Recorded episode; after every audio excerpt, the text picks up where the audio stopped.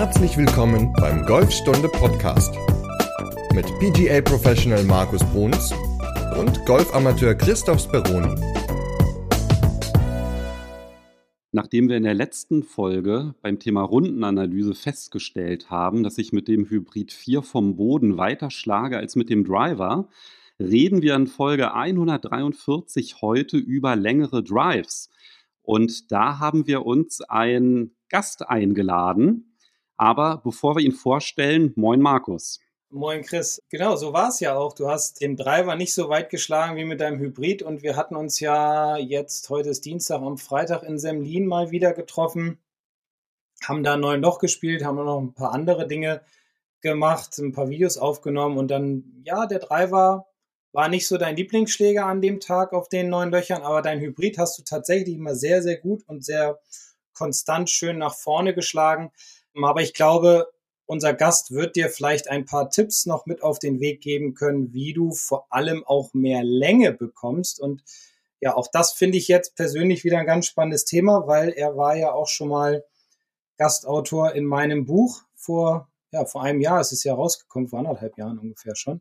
Und wir hatten auch schon mal ein bisschen persönlichen Kontakt. Ich finde die Ideen, die er so hat, finde ich eigentlich ganz cool. Bin mal gespannt, was er uns heute so darüber erzählt. Ich sag nur 405 Meter. Das ist nämlich die persönliche Bestmarke des längsten Drives, den der liebe Robin Horvath bisher geschlagen hat. Willkommen bei uns im Podcast, lieber Robin. Ja, guten Abend zusammen.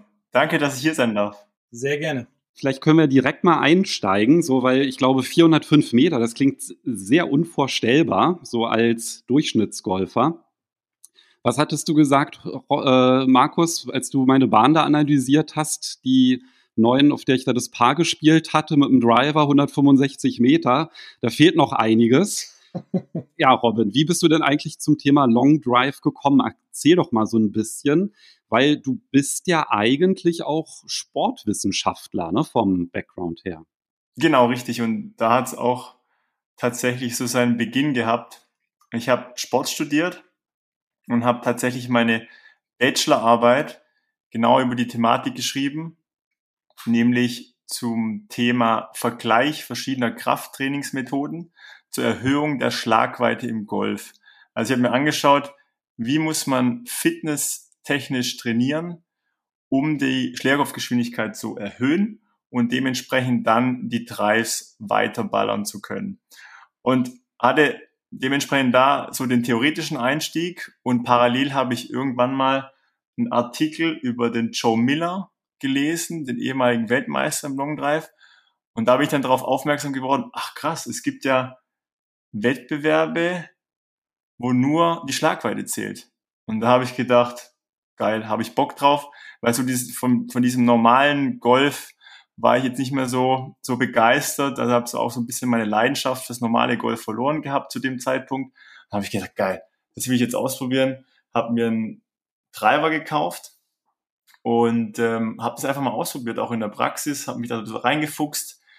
Am Anfang ging erstmal gar nichts, weil äh, wer viele unterschätzen, das einfach, der, der Treiber ist einfach länger, hat ganz wenig Loft und das Ding erstmal zu treffen, ist echt richtig schwer.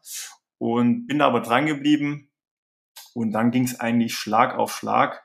Bin da echt sehr gut vorangekommen. Und dann hat sich das so weit hin entwickelt, dass ich halt diesen Rekorddrive von 405 Meter dann rausgehauen habe. und ja, seitdem voller Leidenschaft drin und werde da auch lange drin bleiben, weil es mir einfach mega Spaß macht.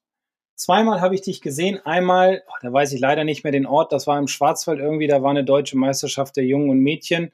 Und einmal im Valais 2019, da war die DM der Herren und Damen.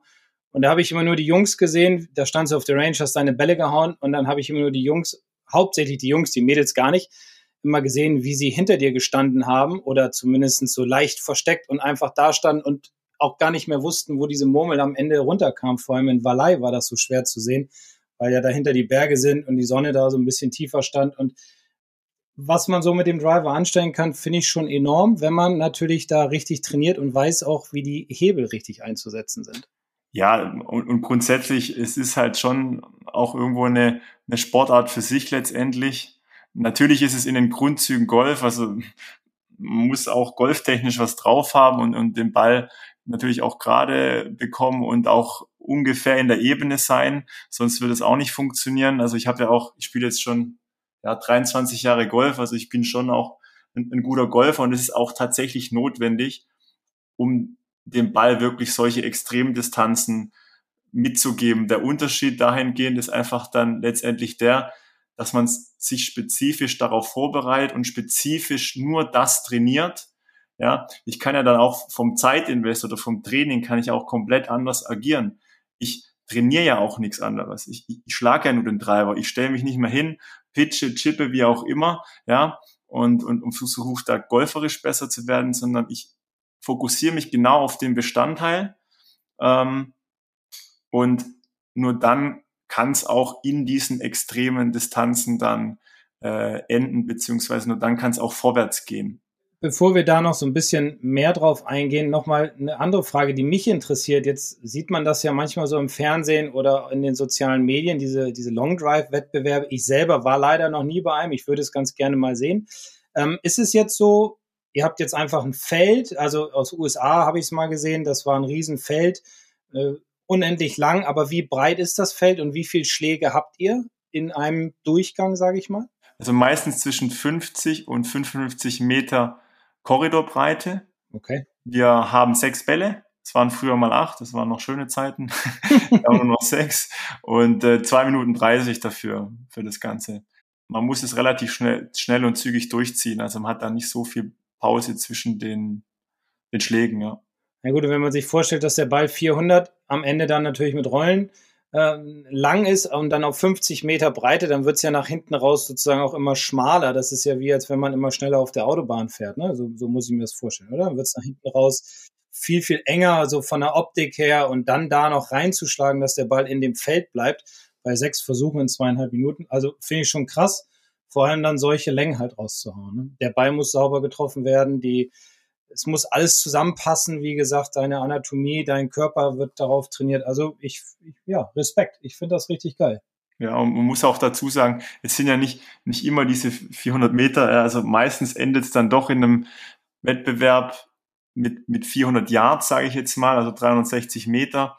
Dieser 405 Meter Drive damals, das war halt schon mega getroffen und natürlich spielen die äußeren Bedingungen mit. Ja, also es muss ja es muss warm sein, es muss Rückenwind sein für solche Distanzen, anders geht's nicht. Trockenes Fairway und da hat man in, in, in den Long Drive Wettbewerben schon alles gesehen, von einer Gewinnerweite von 280 Yards, wo wir halt Vollgas Gegenwind hatten, bis hin zu jetzt vor ein paar Monaten war eins in den USA, da haben sie 400 boah, 76 Yards geschlagen. Das musst du dir mal vorstellen. Aber da hat, war halt orkanartig Rückenwind. Okay. Ich glaube auch ordentlich über der Meereshöhe und dann äh, geht da was. Ja, also das ist äh, immer auch stark abhängig von den äußeren Bedingungen. Ich bin froh, wenn ich noch, mein, noch ab und zu mal an die 280 komme, das ist dann auch in Ordnung.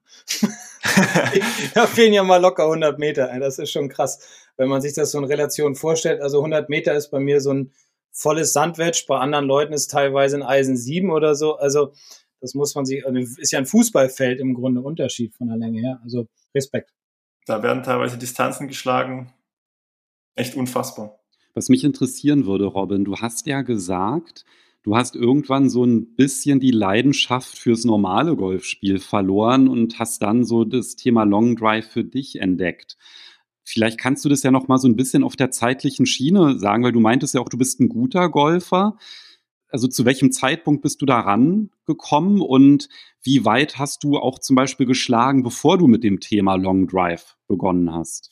Ja, das, das ist eine sehr interessante Sache. Also letztendlich bin ich gestartet ins Golf mit, mit acht. Also ich habe schon relativ früh angefangen, ist auch wichtig für die koordinative Ausbildung, sage ich mal, und war dann in der Folge auch ein sehr guter Jugendspieler, also war dann auch in der baden-württembergischen Auswahl und äh, es war dann sehr leistungsorientiert. Druck war natürlich auch dementsprechend hoch.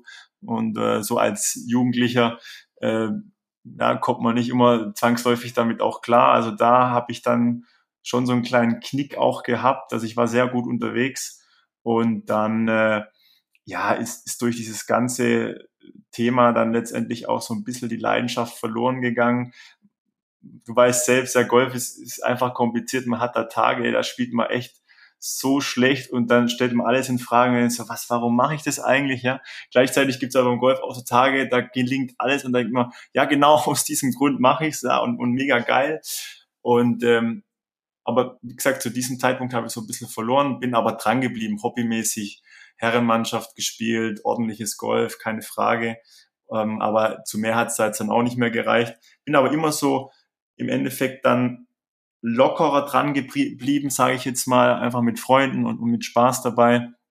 Und dann hat sich das so im Studium so ein bisschen verlaufen, hatte auch keine Zeit mehr zum Training, habe dann andere Sportarten ausprobiert, hatte natürlich auch viel zu tun im Studium mit, mit Lernen, aber auch mit den anderen Sportarten und war dann auch weit weg von meinem Heimatclub, sage ich jetzt mal, oder meinem ehemaligen Heimatclub.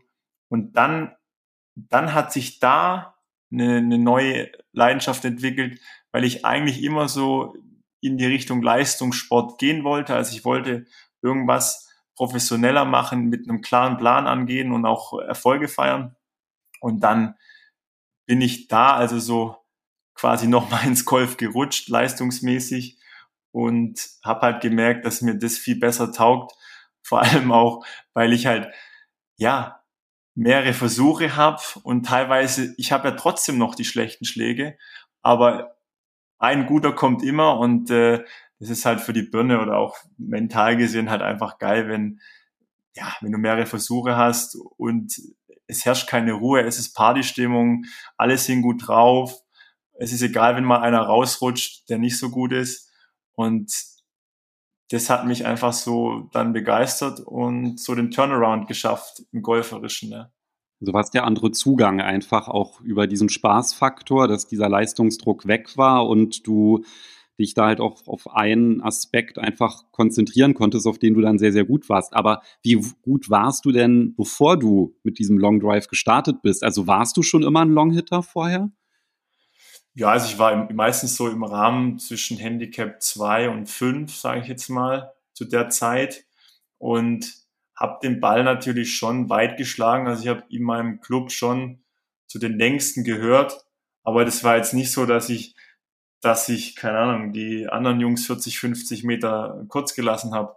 Das ist jetzt erst der Fall. Also natürlich war schon so ein bisschen, ein bisschen Talent dafür da.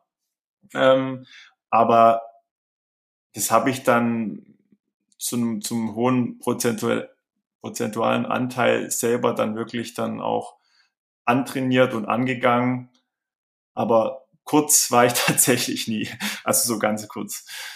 Das hat jetzt dazu geführt, dass du jetzt 100 Meter länger schlägst als der Markus, der ja jetzt auch nicht so super kurz ist. Also irgendein Geheimnis muss ja dabei sein. Was würdest du sagen beim Long Drive, du hast ja jetzt gerade schon gesagt, was so ein bisschen die Regeln sind. Also du hast ja die, diesen Zielkorridor, du hast die sechs Bälle, du hast den zeitlichen Druck, dass du da halt auch einfach hintereinander die Drive schlägst. Aber wie sieht es aus so mit dem Thema Equipment und Technik? Machst du da irgendwas anders als normal auf der Runde?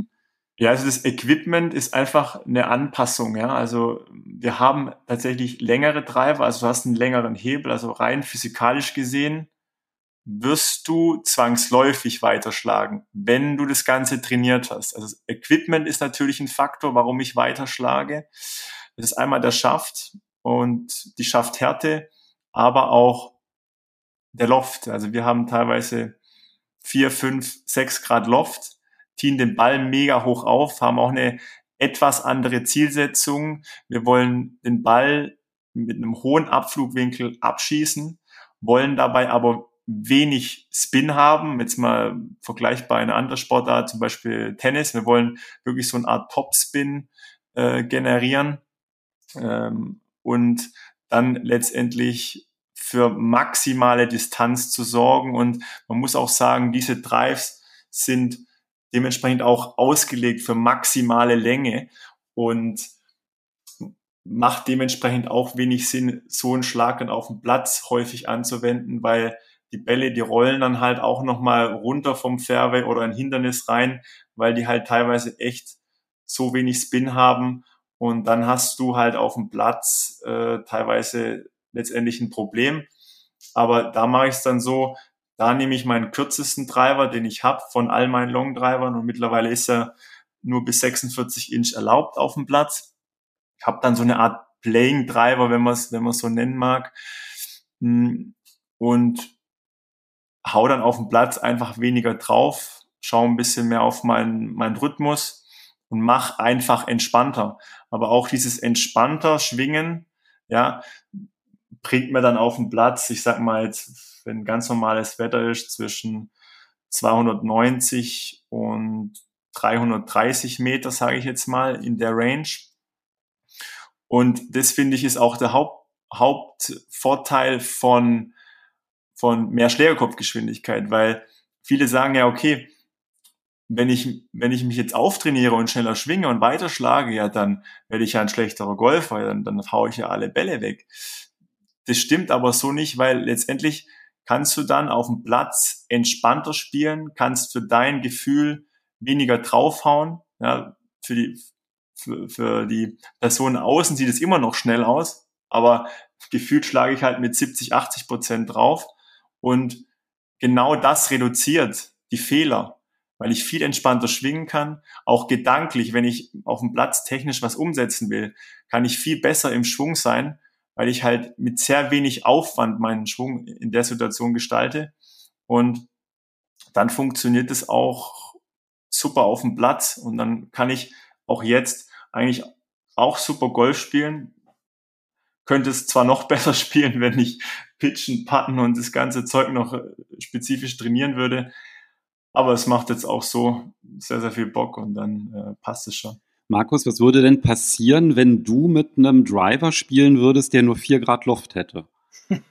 Damit ich da mal so ein Gefühl dafür bekomme, was da der Unterschied ist. Wir haben bei uns im Club einen, ja, der ist ein bisschen verrückt, der kauft sich irgendwie häufiger immer mal einen Driver und der hatte mal einen von, von Brute Golf und der hatte, boah, was hatte der, 4 Grad, glaube ich. War brutal schwer. Der Typ ist aber auch ein Stier. Also der ist riesengroß, keine Ahnung, es, es ist so handwerkermäßig unterwegs und hat ein Riesenkreuz, geht auch ins Fitnessstudio und so. Also ähm, ich weiß, man muss nicht unbedingt ein Stier sein, sagst du ja selbst, Robin, um den Ball weit zu schlagen, aber alleine ich jetzt, der so den Schläger in die Hand genommen hat, ähm, mir war das Ding schon zu schwer. Dann musste ich versuchen, damit Geschwindigkeit aufzubauen. Das war brutal anstrengend, muss ich sagen. Ich habe es dann auch schnell sein lassen, aber auch aus dem Grund, weil mein Körper gar nicht darauf trainiert ist. Also ich glaube, dieser Prozess Long Drive, ich meine, ich folge dir ja nun so ein bisschen und ich folge auch hier dem Martin, der ja viel in den USA jetzt unterwegs ist. Und wenn ich das sehe, was ihr da immer so trainiert, äh, körperlich, äh, golfspezifisch, also heißt Long Drive spezifisch, welche Faktoren da Einfluss drauf haben, welche Muskeln da einen Einfluss drauf haben. Ich glaube, für den Otto Normalgolfer jetzt mal zu sagen, komm, gib mir mal den, den, den, ähm, ich sage jetzt mal, den Champion Driver von dem Robin, ich glaube, das, den kann kaum einer bewegen. Ja, das ist komplett richtig. Ja, ja es muss ja auch eine Schlägerkopfgeschwindigkeit vorhanden sein. Und das ist jetzt etwas, was mich eigentlich mal interessieren würde. Also mich würde jetzt mal, vielleicht hast du es im Kopf, davon gehe ich mal aus, so drei Werte mal interessieren, die du hast. Und dann könnte ich mal sagen, was so, ich sage jetzt mal, der normale Golfer hat. Also was hast du für einen Eintreffwinkel beim Driver? Zwischen vier und 8 in der Aufwärtsbewegung. Also im Positiven ähnlich wie der normale Golfer, da reden wir immer um 5, 6 so, das wäre ja ganz gut. Ähm, viele kommen halt negativ, wodurch natürlich ja, Länge verloren geht. Ähm, wie, wie hoch ist deine Schlägerkopfgeschwindigkeit? 130 ist auf dem Platz und so 138, 39 geht's dann. Krass. Geht's dann in Wettbewerb. Okay, also mein höchstes war 116. da habe ich aber auch ein bisschen trainiert mit den Speedsticks. Ich habe schon mal 92 geschafft. du kommst der 100 sehr nah. Wie ist der Spin? Vollgas? Also meine besten sind so bei 1,9 bzw. 2000. Das, da komme ich am besten zurecht. Und, und Platz? Weißt du da, hast du da mal auf dem Platz mal gemessen? Zufällig? Nee, da mache ich kein, kein, äh, keine Werte, nehme da keine Werte, aber ja. ich vom Gefühl her sind sie ein bisschen drüber. Also über, also, über zwei auf jeden Fall. Also zwei, zwei, zwei, drei, sowas in dem ja. Ja, gut. Und der Also ich sage immer, wenn ich ein Fitting mache, bin ich immer so bei zweieinhalb bis 3000 so für den normalen Golfer mit einem positiven Eintreffwinkel von, sagen wir mal, vier, fünf, sechs Grad. Und eine Schlägerkopfgeschwindigkeit ist häufig, ja, so wie bei Christoph, ne? Also das ist dann schon krass. Aber wie gesagt, also so ein, so ein Driver, ich kann ihn nicht bewegen. Ich müsste drauf trainieren, dass ich mal sage, komm, jetzt gehe ich mal hin und trainiere mal gar nicht mehr mein Spiel, sondern mal nur Vollgas voraus, versuchen die Faktoren einzusetzen, über die du ja vielleicht gleich noch mal ein bisschen was berichten kannst. Versuche auch mit, ja, mit Hilfsmitteln. Ich habe ja mal einen Winter über mit den Speedsticks gearbeitet. Das hat mir sechs Meilen gebracht. Das fand ich jetzt schon relativ viel. Also von 110 auf 116. Das ist sehr gut, ja normal schwingen bin ich so bei 112 im Moment, weil ich in letzter Zeit ein bisschen mehr trainiert habe und gespielt habe und auch ja immer ein bisschen so, so mit Eigenkörpergewicht ein bisschen was mache und vor allem, was mir immer gut tut, ich weiß, das hinkt immer so ein bisschen, aber Stretching, da fühle ich mich immer sehr wohl und verleiht mir irgendwie immer so ein Gefühl von, von Radius. Und ich glaube, also meiner Ansicht nach ist ja Radius auch ein Thema, was dazu führt, dass man den Ball weiterschlagen kann, egal welches Alter man jetzt hat, oder? Oder wie siehst du das? Unterschreibe ich sofort. Also Beweglichkeit ist, ist der Nummer eins Faktor im, im Amateurgolf, sowie aber finde ich auch im Long Drive.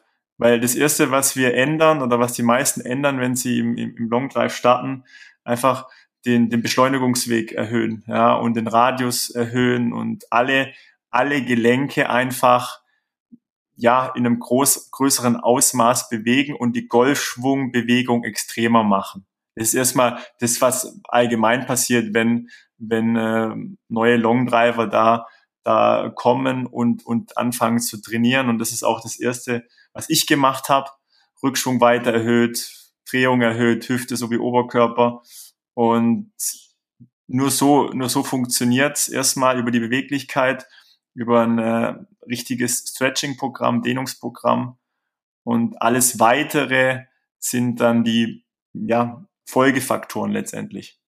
Gut, also das ist ja natürlich jetzt nicht nur für einen Longdriver wichtig, sondern auch ja, für den, für den Hobbygolfer, der jetzt drei, vier Mal die Woche in seinem Golfclub spielt. Also Stretching gehört für dich zum Aufwärmprogramm und du sagst auch ganz klar, für jeden Hobbygolfer oder jeden Leistungssportler, der Golf halt höher betreibt, ich sage jetzt mal DGL oder sowas, ist Stretching unabdingbar, muss unbedingt im Programm mit drin sein.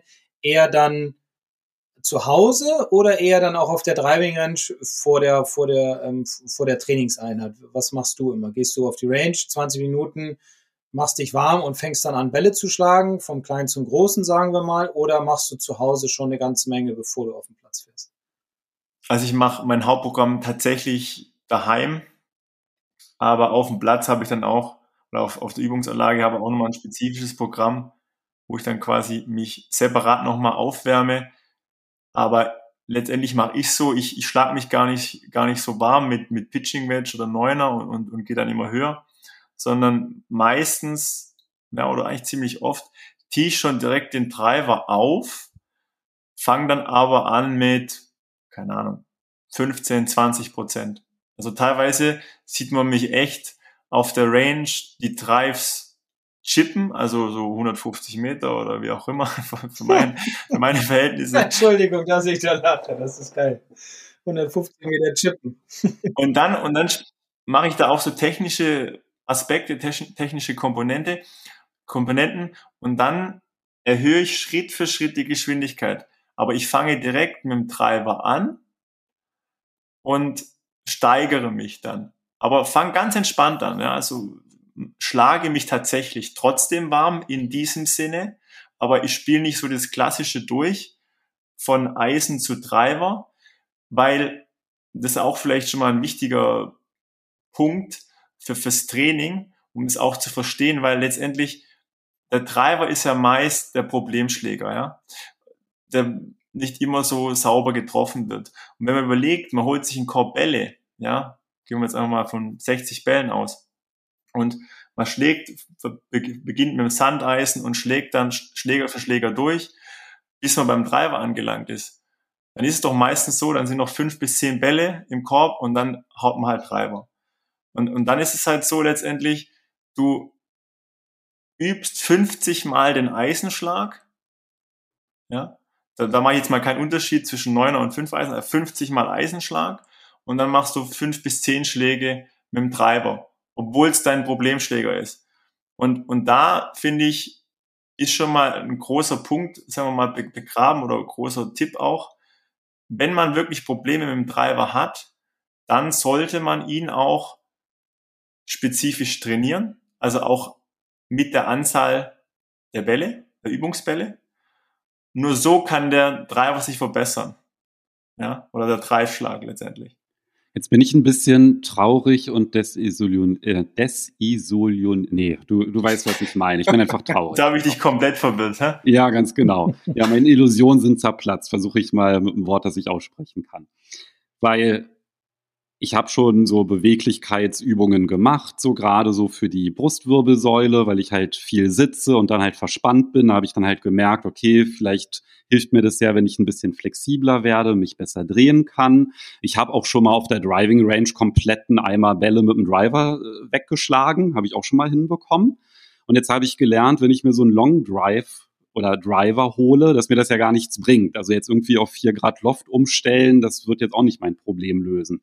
Was kann ich denn tun, wenn ich jetzt so ein durchschnittlich begabter Hobbygolfer bin, der irgendwie keinen Bock hat, jede Woche mit ähm, Toursticks irgendwie, nee, nicht mit Toursticks, mit diesen Speedsticks zu trainieren und ja, Beweglichkeitstraining hat man auch irgendwie gemacht. Dann merke ich halt auch eher, dass wenn ich vielleicht versuche weiter auszuholen, dass meine Koordination dann sogar sehr viel schlechter wird und ich die Bälle kaum noch treffe.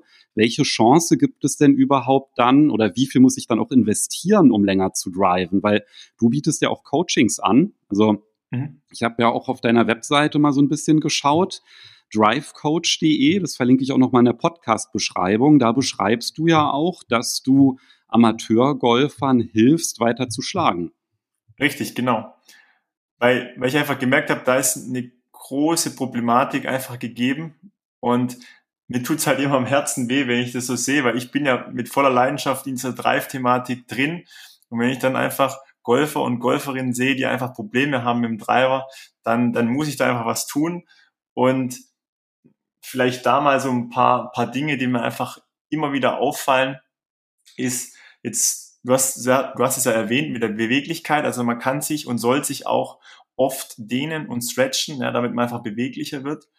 Das ist die eine Sache.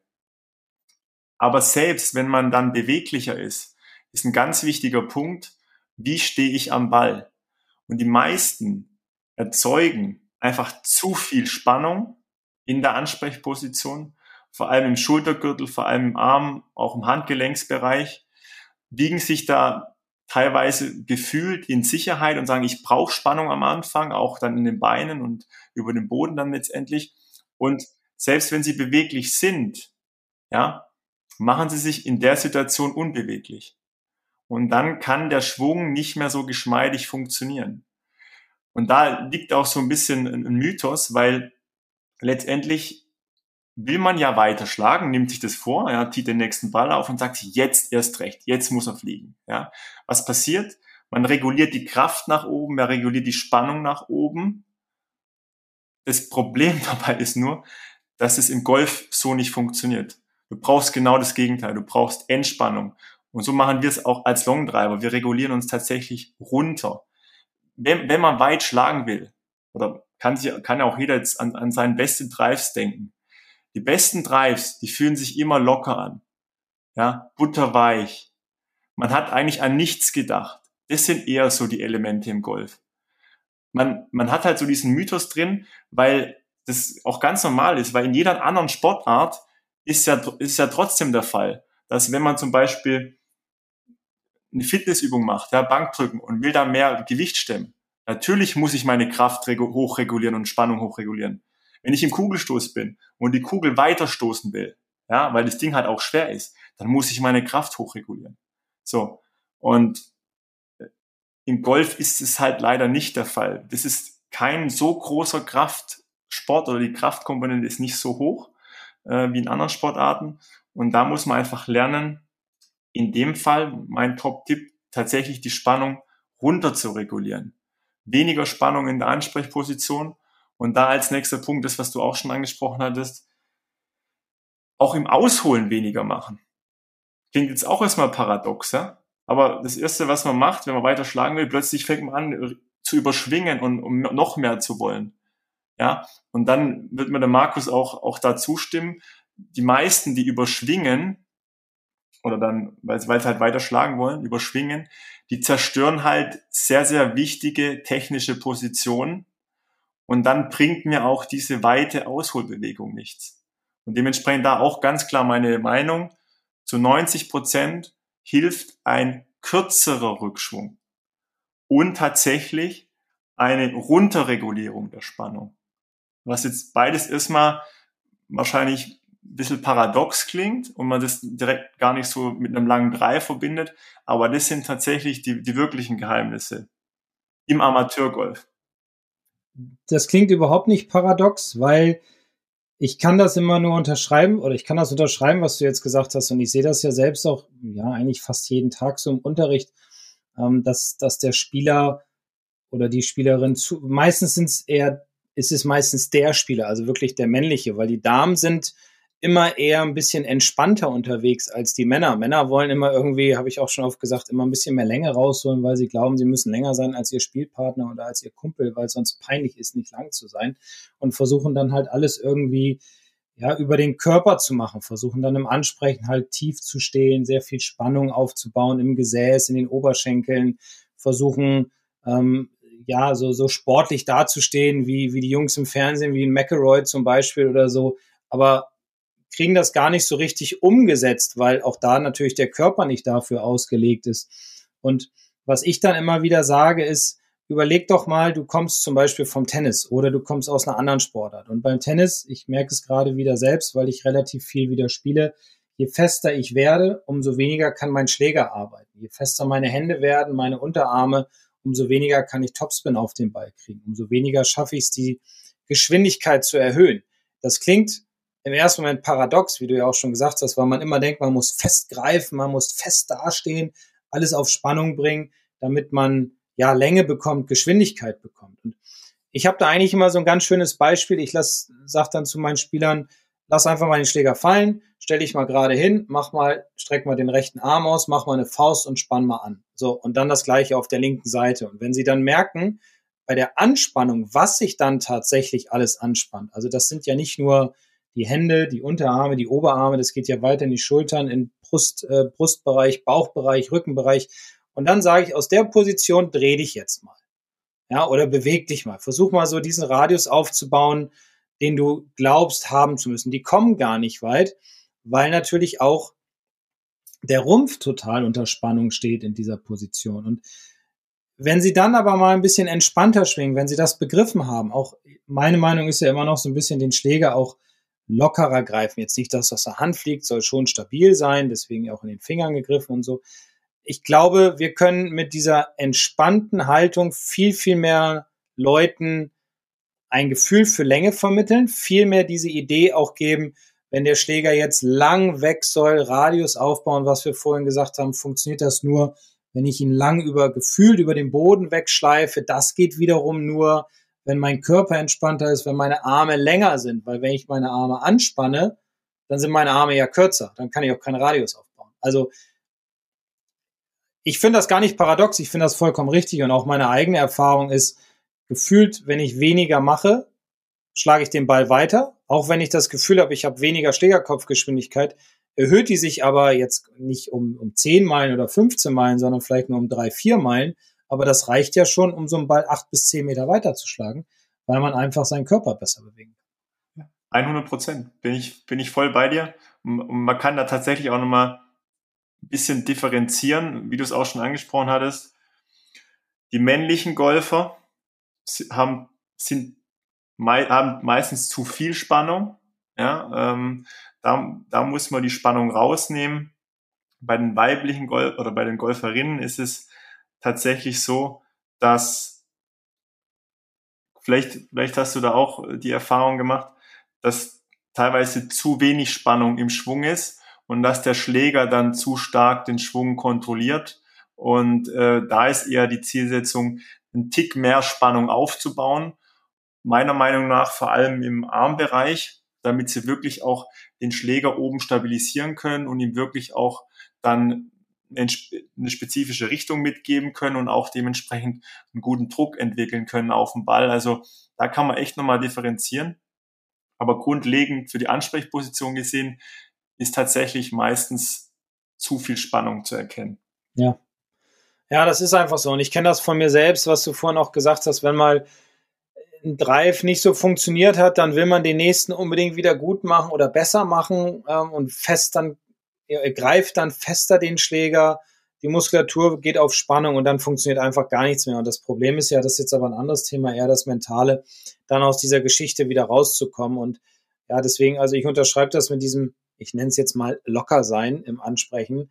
Äh, das, das ist also zu 100 Prozent richtig, weil daraus kann eine ganze Menge, können eine ganze Menge positive Dinge passieren und man sollte nicht zu fest oder zu angestrengt am Ball stehen. Richtig, ja. Ist das denn alles? Weil ich bin jetzt mal ganz ehrlich, wenn man die meisten fragt, wie weit sie driven, dann werden ja meistens immer so die Paradeschläge rausgeholt. Also ich glaube, Markus beim Fitting, als wir meinen Driver gefittet haben, da war ich dann auch so, waren auch ein paar Schläge über 200 Meter. Ne? Also das war dann, glaube ich, so die Distanz, wo ich dann ungefähr gelandet bin. Ja. Wenn ich aber auf dem Platz bin, ist das nochmal eine ganz andere Nummer, ja. Also da passiert mir das ganz häufig, dass ich mit meinem Hybrid vom Boden zwischen 170, 180 Meter schlage und mit meinem Drive ganz oft bin ich 165. Ja, und also klar, manchmal ist der halt auch weiter, aber das passiert jetzt gar nicht so selten.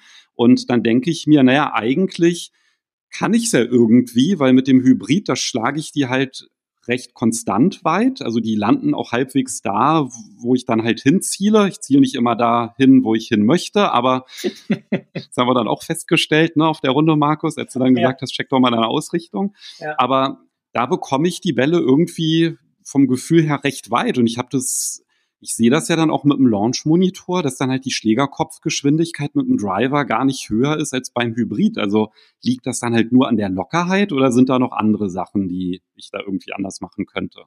Das ist echt oft der Fall, dass das Dreierholz oder das Hybrid gleich weit oder weiter geschlagen wird wie der Driver. Letztendlich der große Unterschied ist halt einfach, du, du tiest den Ball auf und muss den Schläger natürlich ein bisschen anders schwingen. Du musst den Treiber viel mehr in der Aufwärtsbewegung treffen.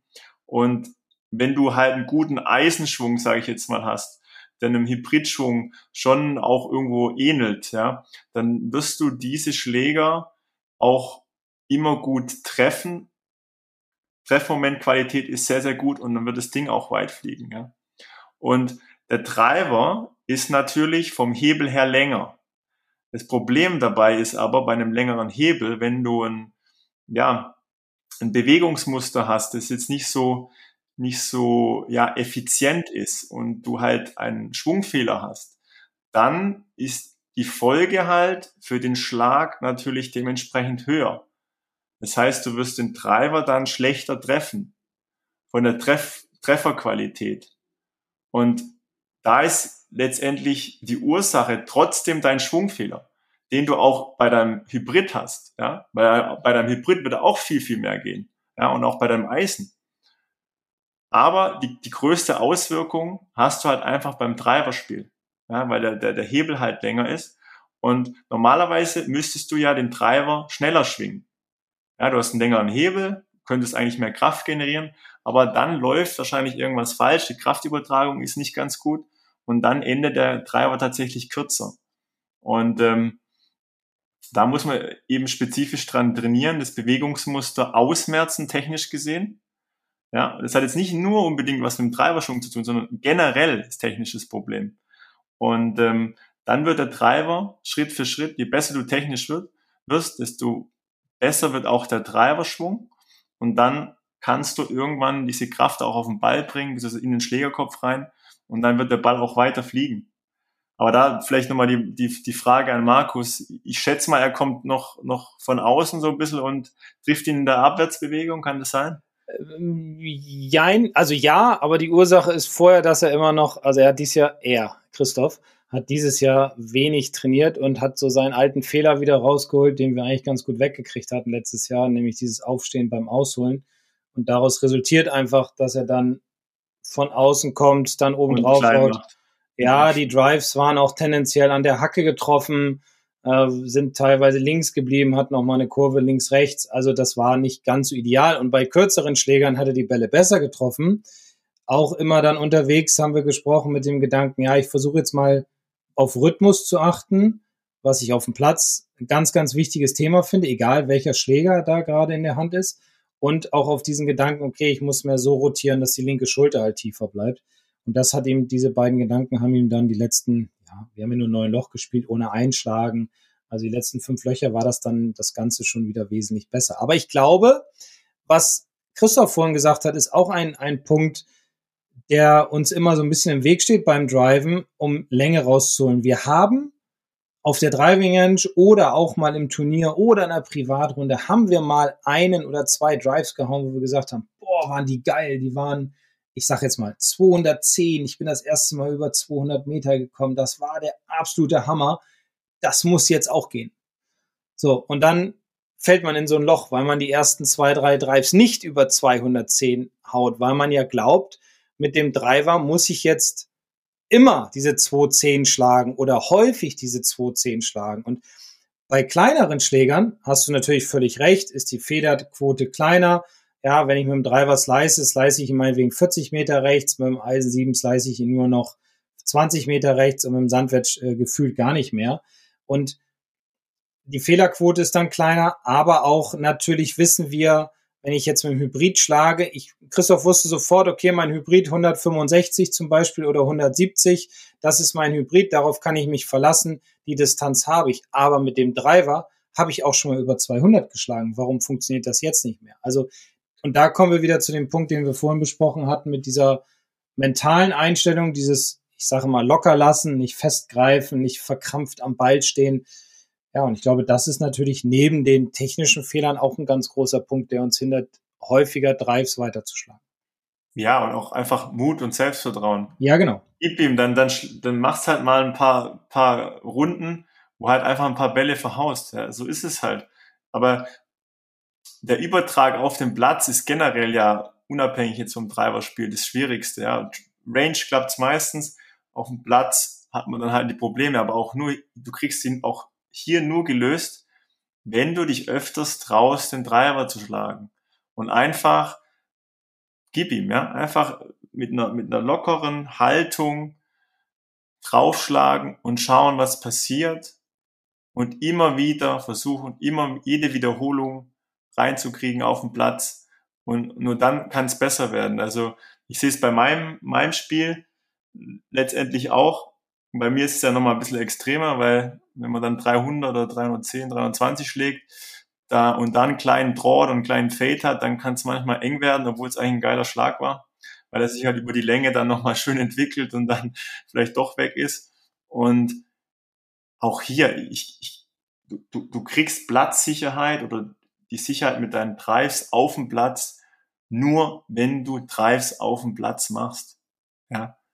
Und nur so, nur so funktioniert's. Trau dich, den Treiber auf den Platz zu schlagen. Bleib dran. Hast gehört, Chris? Bleib dran.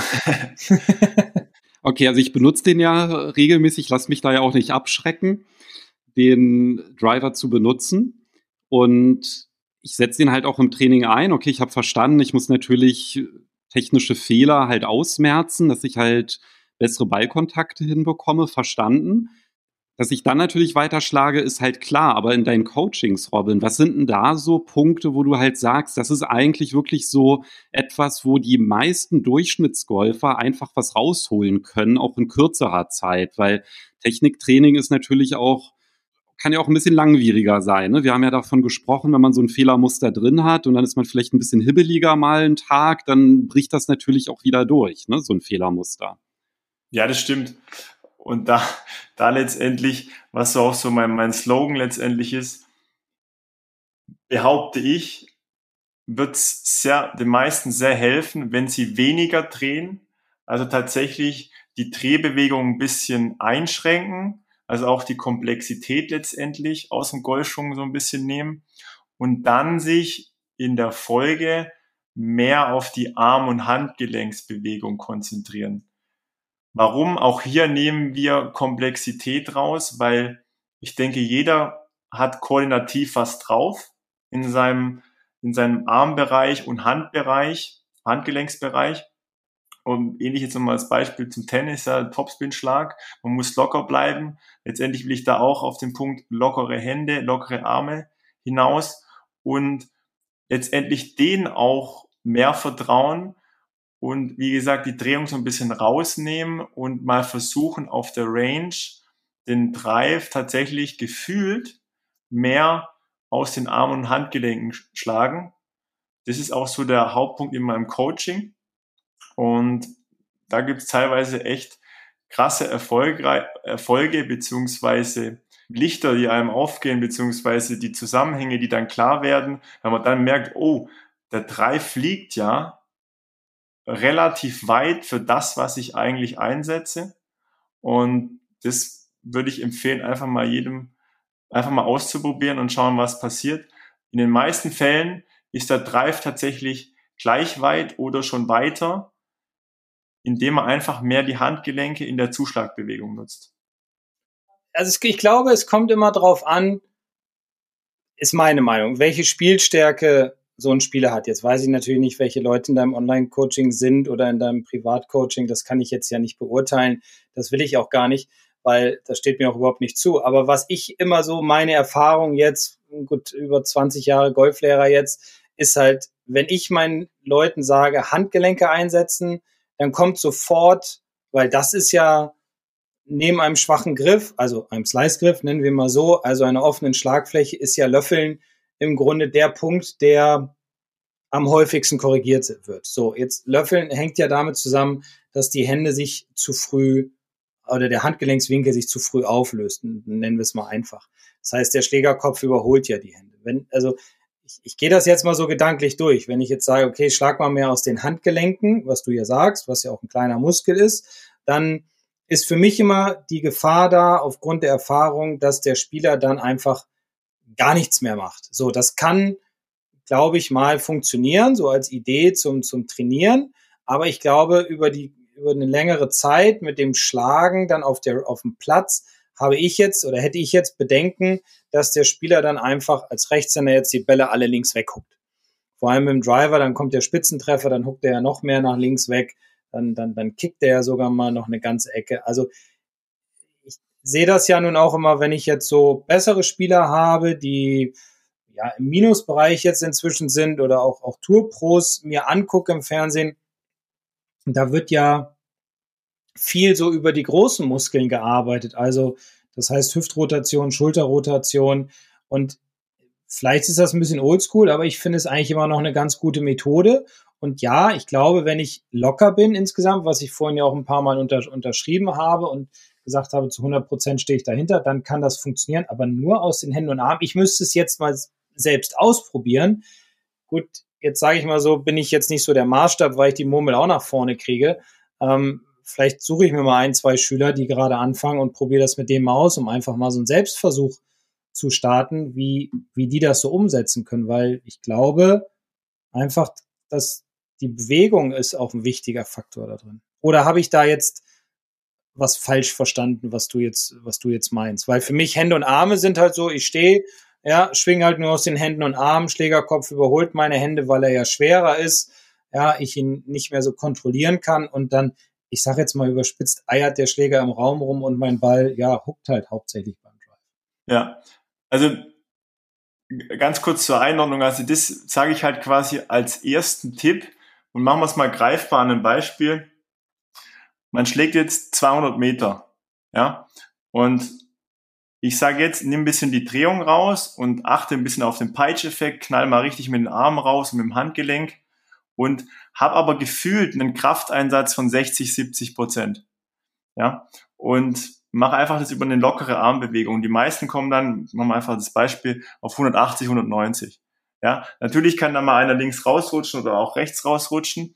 Aber was ich der Person dann einfach zeigen will, ist, ähm, dass die Armbewegung und Handgelenksbewegung ein wichtiges Element ist in der Powererzeugung.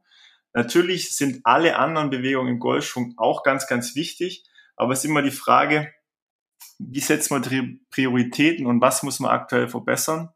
Und tatsächlich ist es so, hast natürlich auch vollkommen recht, ähm, wenn man sehr, sehr gute Golfer hat, braucht man mit sowas nicht anfangen. Meine Kunden bewegen sich so meistens zwischen wir Handicap 15 und Handicap 30. Und da beobachte ich einfach, dass sie, wenn sie neutral bzw. einen schwachen Griff haben, doch oft die Handgelenksbewegung blockieren, den Körper stark durchdrücken, auch in der, in der Abwärtsbewegung sich klein machen im Schwung und da halt ganz, ganz viel Power verloren geht. Und das mache ich denen quasi deutlich mit der Übung, weil dann sind sie überrascht. Ah, okay, krass. So kann sich das auch anfühlen. Und dann muss man natürlich das Ganze Schritt für Schritt einordnen und auch die richtige Arm- und Handgelenksbewegung erklären. Generell, vielleicht so auf, auf den Punkt gebracht, bin ich da einfach ein Freund davon, die, die aktiver zu gestalten, ja, in der richtigen Art und Weise. Aber nur jetzt aus den Armen und Handgelenken, das ist meistens mein, mein Tipp am Anfang, um es einfach erstens auch spürbar zu machen, weil viele wissen auch gar nicht, wie fühlt sich denn das in meiner Hand an, in meinen Armen. Und da bin ich einfach ein großer Freund von, alle anderen Bewegungen mal rausnehmen. Also keine Drehung, auch kein Schieben, keine Gewichtsverlagerung. Und ich, ich stelle demjenigen die Aufgabe, schlag mal nur aus den Handgelenken und Armen. Egal, wo der Ball erstmal hinfliegt, ne? Einfach erstmal nur das Gefühl kriegen. Gefühl kriegen, schauen, was passiert und die Bewegung dann wieder einsetzen. Aber auch hier äh, in meinem Kundenbereich werden wir langfristig, oder bei den meisten ist es so, die Drehung zumindest einschränken oder ja, ein bisschen weniger machen und ähm, tatsächlich mehr Fokus auf die Arm- und Handgelenksbewegung setzen. Mhm.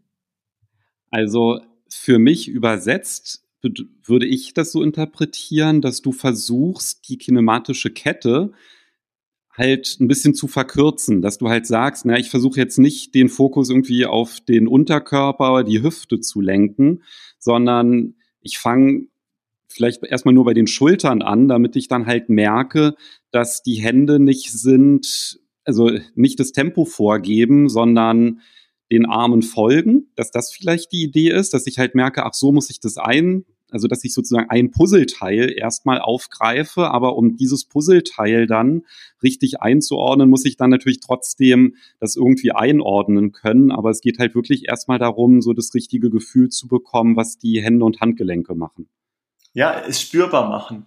Weil, nimm mal jetzt mal dich als Beispiel. Wenn du eine Körperbewegung, wenn du, wenn du aufstehst im Schwung und dann als Kompensation dich wieder klein machen musst und dann der Boden kommt, ja, und du wahrscheinlich in den Boden hacken würdest, dann musst du instinktiv die Arme anziehen, einen Chicken Wing machen und die Ellbogen anbeugen.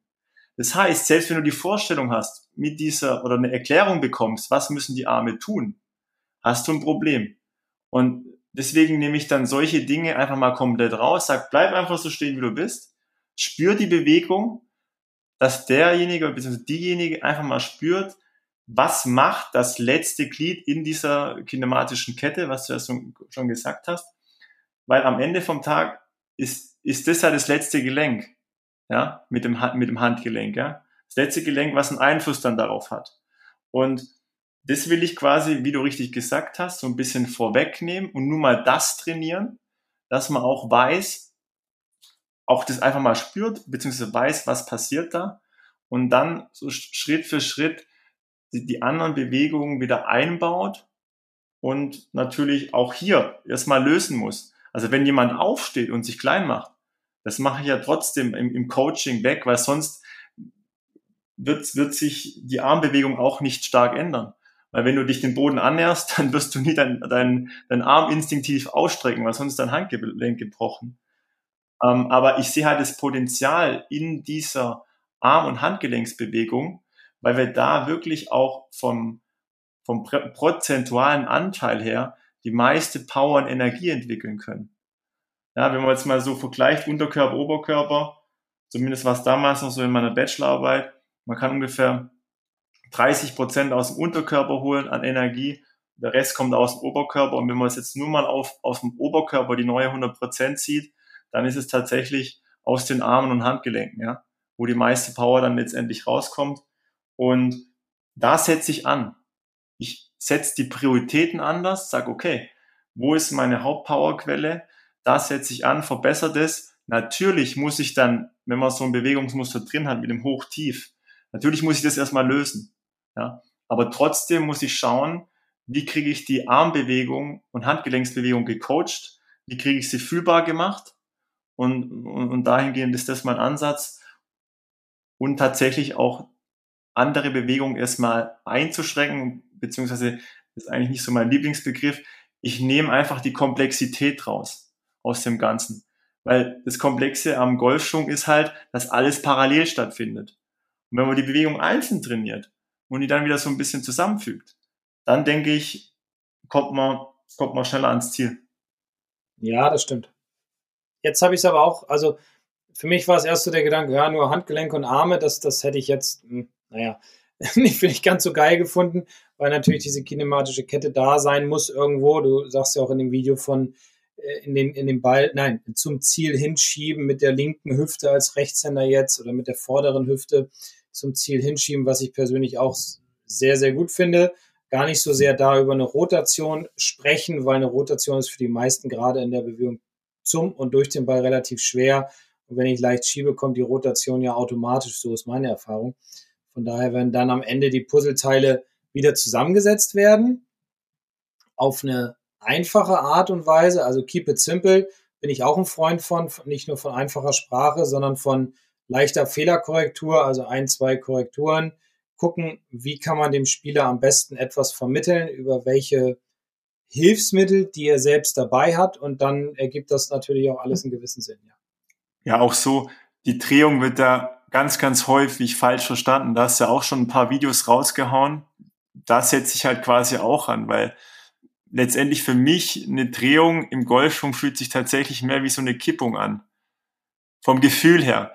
Weil, ja, und, und da ist einfach manchmal so ein bisschen ein falsches Bild da in Bezug auf die Drehung. Teilweise macht man dann die Drehung falsch oder übertreibt auch die Drehung in Bezug auf seine Fähigkeit. Weil wenn man nicht beweglich genug ist, und dann viel drehen will, dann zerreißt man sich auch die schönen Positionen. Und dann muss man es halt immer abschätzen, analysieren und schauen, woran hakt und dann das Ganze Schritt für Schritt angehen. Da bin ich bei dir. Cool. Das heißt, jeder kann es ja, was ich jetzt verstanden habe, das einmal nur für dieses Gefühl selber auszuprobieren, mal weniger zu drehen und mal halt ganz bewusst aus den lockeren Armen zu schwingen. Das wäre so der erste Zugang. Richtig. Aber man muss dann halt auch ganz so ehrlich sein das ist dann halt nur, um so einen Eindruck davon zu bekommen, wenn man das halt wirklich in seinen Golfschwung einbauen will, dann kommt man da um eine Betreuung halt auch durch einen erfahrenen Coach einfach nicht drum herum. Also das bleibt einem nicht erspart. Also ein Shortcut in dem Sinne, Long Driver kaufen, haben wir schon gelernt, funktioniert nicht. Einmal das mit den Armen auszuprobieren, das ist halt erstmal so ein Gefühl dafür zu bekommen, ob das halt irgendwie sich anders anfühlt, ob das was ist, aber um dann halt wirklich da das dann ähm, dieses Muster in seinen Schwung da noch einbauen zu können, da muss man dann halt schon jemanden haben, der sich damit auskennt, weil wahrscheinlich rennt man sonst dann einfach in eine falsche Richtung. Ja, das ist korrekt. Letztendlich ist es der Release. Schaffst du es, die Energie, die du produzierst im Golfschwung, an den Ball abzugeben? Ja, oder bleibt noch Power in deinem Körper? Und dann ist es verschenktes Potenzial. Aber es geht darum, die Kraftübertragung auf den Ball zu verbessern. Und da sind eben die Handgelenke und die Arme in, in der letzten Kette halt mega entscheidend. Und wenn man da zu viel Spannung entwickelt, auch im Restkörper, dann verschenkt man halt das, das, das Potenzial leider. Ist so. Ja, definitiv. Ich konnte ein bisschen was mitnehmen. Ja, dass ich zum einen an meiner Technik arbeiten muss. Da führt dann kein Weg dran vorbei. Und ja, Robin, vielleicht kannst du, oder wir hatten ja schon mal drüber gesprochen, du wolltest ja in Zukunft dann auch ein paar Videos zu dem Thema auf Golfstunde veröffentlichen. Das heißt, wenn sich unsere Hörer in den Newsletter eintragen, dann verpassen sie kein einziges dieser Videos und da freue ich mich dann schon sehr drauf, was du da so noch so alles zeigst, was man machen kann, um ein Gefühl dafür zu bekommen, wie man halt genau seine Power richtig einsetzen kann. Ja, vielen Dank, auch dass ich hier sein durfte. Also und dass ihr mir auch die Chance gibt, ja, weil es ist ja auch wirklich der Fall. Ich bin ja kein klassischer Golftrainer. Ich bin ja auf dem Papier, ja, vielleicht noch C-Trainer, aber der Rest ist natürlich Sportstudium und viel Praxiswissen und auch viel rumprobiert und Erfahrung gesammelt. Und da finde ich es erstmal mega, dass man das respektiert, toleriert und, und mir da einfach auch, auch zustimmt und, und es cool findet. Äh, ist nicht immer so, deswegen bin ich da mega dankbar. Ja, auf, du, auf jeden Fall. Also ähm, man muss jetzt ja auch nicht Golflehrer sein oder Golfpro sein, um, um den Ball weit zu hauen oder sich damit zu beschäftigen. Ich finde es einfach toll, weil es ist eine komplexe Sportart, die ganz, ganz viele Teile hat. Und ähm, ich sag mal, Jürgen Klopp hat mal gesagt, er ist nur so gut, weil er so ein gutes Umfeld hat. Also ich glaube, für jeden Bereich gibt es immer Spezialisten. Einer muss es dann gut rüberbringen und die anderen arbeiten zu und jeder hat sich auf etwas spezialisiert und, und ist in dem Bereich gut und in dem Bereich gut und man kann nicht immer alles abdecken. Das ist einfach so. Das, dafür ist dieser Sport, gerade Golf, zu komplex in diesen Bereichen. Und äh, ja, deswegen, für mich ist das eine geile Sache, den Ball weit zu schlagen. Überleg mal, als Corona war und Bryson DeChambeau da so hervorkam und gesagt hat, komm, jetzt, gut, der hat natürlich über Muskelmasse und, und Geschwindigkeit dann noch draufgepackt, wollten alle so weit schlagen, hatten aber nicht so die Technik. Ja, da musste man die Leute wieder ein bisschen zurückholen. Ja, war ja so, ne? Also alle ja, haben versucht, so, den Ball weit zu kloppen, haben aber gar nicht den Körper dafür, konnten es gar nicht umsetzen. Und wenn man jemanden hat, der auch mal sagt, okay, es dauert. Es ist jetzt nicht so wie, wie, wie bei Bryson, so sechs Monate mal Vollgas geben während der Pandemie und dann haue ich den Ball und gewinne die US Open, weil ich an jedem Paar vier nur noch ein kleines Sandwich ins Grün habe. Ähm, das ist eine andere Welt. Aber ich glaube, wenn man das Ganze strukturiert aufbaut über fünf, sechs, sieben, acht Jahre und sagt so, das ist mein Ziel, ich möchte körperlich fitter werden, mit verschiedenen Hilfsmitteln arbeiten. Ich glaube, dann hat man viel, viel mehr Erfolg, ist meine Meinung, als das jetzt so mal eben kurz. Ich meine, er haut den Ball immer noch weit und alles gut. Er spielt jetzt auch auf einer anderen Tour, aber hat er auch mit Verletzungen zu kämpfen und ja, ich glaube, zu schnell ist, ist nicht ideal, ist meine Meinung. Deswegen würde ich es immer, wenn jemand das möchte, ja, dir das an die Hand geben und er soll das über einen längeren Zeitraum machen auch so, auch nochmal auf die Muskelmasse bezogen, vielleicht noch als Fun Fact. Ich wiege mittlerweile 78 Kilo. Hey, du wiegst also, weniger als ich. ja, das kann gut sein. Muss es nicht öffentlich sagen, aber ich will einfach nur damit sagen, ich bin eine sehr schlanke Variante und eine sehr leichte Variante. Und natürlich sieht man Bryson immer, immer im Fernsehen oder auch auf den Medien und orientiert sich da vielleicht so ein bisschen hin. Aber ich bin ganz klar der Meinung, das hat nicht unbedingt was mit Muskelmasse zu tun und man muss sich da nicht aufpumpen und sich vollfressen mit irgendwelchen Proteinshakes oder trinken, ja, sondern am Ende vom Tag ist es immer, sind es immer diese Faktoren, Beweglichkeit, Kraft, Schnellkraft und natürlich auch das Verständnis für die Bewegung bzw. die Technik dahinter. Und da ist es erstmal egal, ob ich 78 Kilo wiege, 100 Kilo oder 130. Da gibt's ja auch auf der Long Drive Tour ganz verschiedenste Körpertypen. Von dem her, es, es gibt immer einen Weg, aber an Training geht kein Weg vorbei. Man muss es einfach spezifisch trainieren. Dann kann man darin besser werden. Und ich bin der Meinung, jeder Golfamateur kann seine Drive-Länge und auch seine Drive-Präzision wesentlich, wesentlich verbessern es muss halt einfach mal spezifisch angegangen werden. Eine Frage hätte ich noch zum Abschluss, Robin. Gerne. Mit wie viel Schlägerkopfgeschwindigkeit oder Steigerung kann man denn ungefähr so rechnen, wenn man bei dir so ins Coaching geht? Also was erreichst du in der Regel so mit deinen Kunden? Auch ein richtig cooler Fun Fact, aber auch ein ehrlicher Fact. Ich reduziere erstmal die Schlägerkopfgeschwindigkeit. Die Zielsetzung ist erstmal, dass die Golfer und Golferinnen in meinem Coaching weiter schlagen, mit weniger Aufwand und tatsächlich erstmal die Schlägerkopfgeschwindigkeit reduzieren. Die gehen meistens so zwei, drei, vier, fünf Meilen runter. Das Trefferbild wird viel, viel besser, viel höherer Smash-Faktor, viel bessere Abflugwinkel. Wir, wir korrigieren da einfach die, sagen wir mal, die biome biomechanischen Parameter dahinter. Und dann erst, wenn das Grundgerüst stimmt, wenn man keine, keinen schlimmeren Bewegungsfehler mehr drin hat oder falsches Bewegungsmuster, dann legen wir Speed drauf und dann können wir ordentlich steigern. Aber nur dann. Das ist ähnlich wie bei einem Hausbau. Wenn das Grundgerüst nicht stimmt, dann äh, brauchst du auch nicht weiterbauen. Ja? Also es ist früher bin ich bin ich hingegangen und habe gesagt, okay, komm, mach einen Vollgas. Du kommst jetzt mit 90 Meilen, du gehst jetzt mit mir bei meinem Coaching mit 100 Meilen raus. Ja, das ist natürlich marketingtechnisch wunderbar, aber es ist kein ehrlicher Ansatz, weil ich könnte jeden in einer Einheit schneller schlagen lassen, aber nicht besser schlagen lassen. Und da ist es so, erst die Bewegungsmuster raus und die kriegst du nur raus, wenn du tatsächlich ein bisschen langsamer schwingst, kürzer ausholst, ja, was, was ja auch heute schon der Punkt war. Und dann, wenn auch Thema Beweglichkeit passt, man muss ja auch auf die körperliche Gesundheit achten, dann kannst du da PS rein, reinholen. Und der, der Markus, ja, der, der, der hat ja einen super Schwung und ist auch beweglich und der hat es schön mit einem klaren Ansatz über den Winter gemacht, ja. Und dann kann man da auch ordentlich an Meilen draufpacken. Aber man soll da nicht hingehen und kurzfristig hier so ein bisschen auf Speed trainieren. Wenn man es jetzt von Bryson gesehen hat, das wäre für den Golfamateur der äh, wesentlich falsche Ansatz. Danke, Robin. Einmal, dass du, dass du da warst, dass du dir Zeit genommen hast, aber auch danke, dass du nochmal so die Augen jetzt mit deinem, ja, mit deinem letzten Statement so geöffnet hast, weil das habe ich auch ganz oft im, im Training, also auch im Online-Coaching, aber auch so im Face-to-Face, -face, so von wegen, ja, ich muss doch meine Schlägerkopfgeschwindigkeit erhöhen, damit ich den Ball weiterschlage.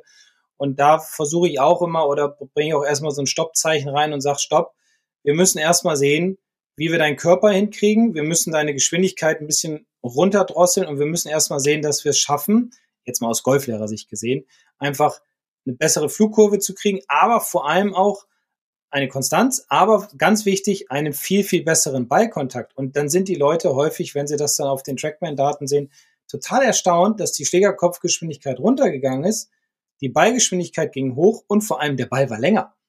Ja, jetzt Richtig. Nicht, jetzt, nicht, ja. jetzt nicht unbedingt immer im Flug, weil dann manchmal so der Eintreffwinkel. Ja, aber total. Und das ist ja das, was zählt. Aber im Total. Und das ist ja immer ja. der Punkt, was ich ja auch ganz häufig so sage. Ähm, beim Driver zählt total. Beim Eisen ist es eher Carry.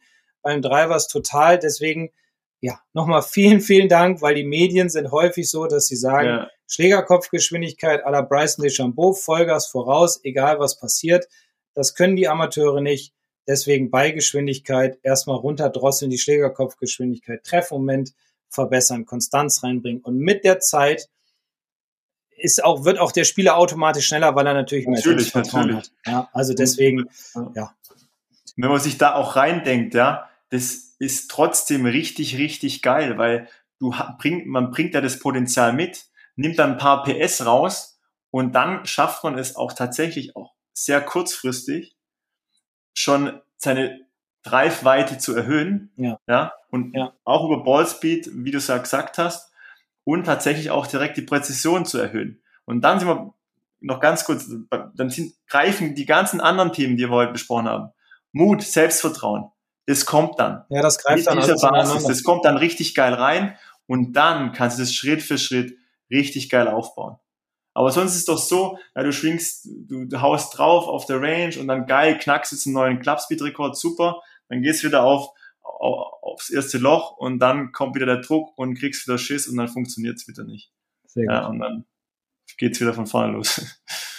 Ja, klare Botschaft. Also Robin, vielen, vielen lieben Dank, dass du dir die Zeit genommen hast und bei uns im Podcast, Podcast warst. Wir haben es sehr genossen. Vielen lieben Dank. Gerne, hat mega viel Spaß gemacht und vielen Dank dass ich dabei sein durfte. Ich danke dir auch und ich komme auch noch mal persönlich auf dich zu, um vielleicht noch mal den einen oder anderen Tipp abzuholen, weil ja, so ein paar Meter mehr hätte ich dann auch noch. Machen wir gerne. Super. Ja, Markus, wenn wir jetzt alle weiter schlagen, ja. Dann ist es natürlich auch wichtig, dass man weiß, wie weit so die Entfernungen sind. Und damit können wir schon einen ganz kurzen Ausblick auf die nächste Folge geben. Genau, weil wir wollen in der nächsten Folge über eine Hörerfrage sprechen. Ich glaube, es waren sogar ein paar mehr Mails, die uns dazu erreicht haben, und zwar das richtige Messen, also Laser, Uhr äh, oder ganz oldschool, so wie ich es damals gelernt habe, abschreiten. Ich glaube, das macht heute gar keiner mehr. Aber ja, auf jeden Fall in Folge 144 sind wir dann ja schon, geht es um Entfernungen richtig messen und ja, was man dafür nutzen kann. Ja, cool, freue ich mich drauf. Dann hören wir uns nächste Woche wieder. So machen wir das. Bleibt alle gesund und munter und bis nächste Woche dann. Bis dann, tschüss. Ciao. Servus.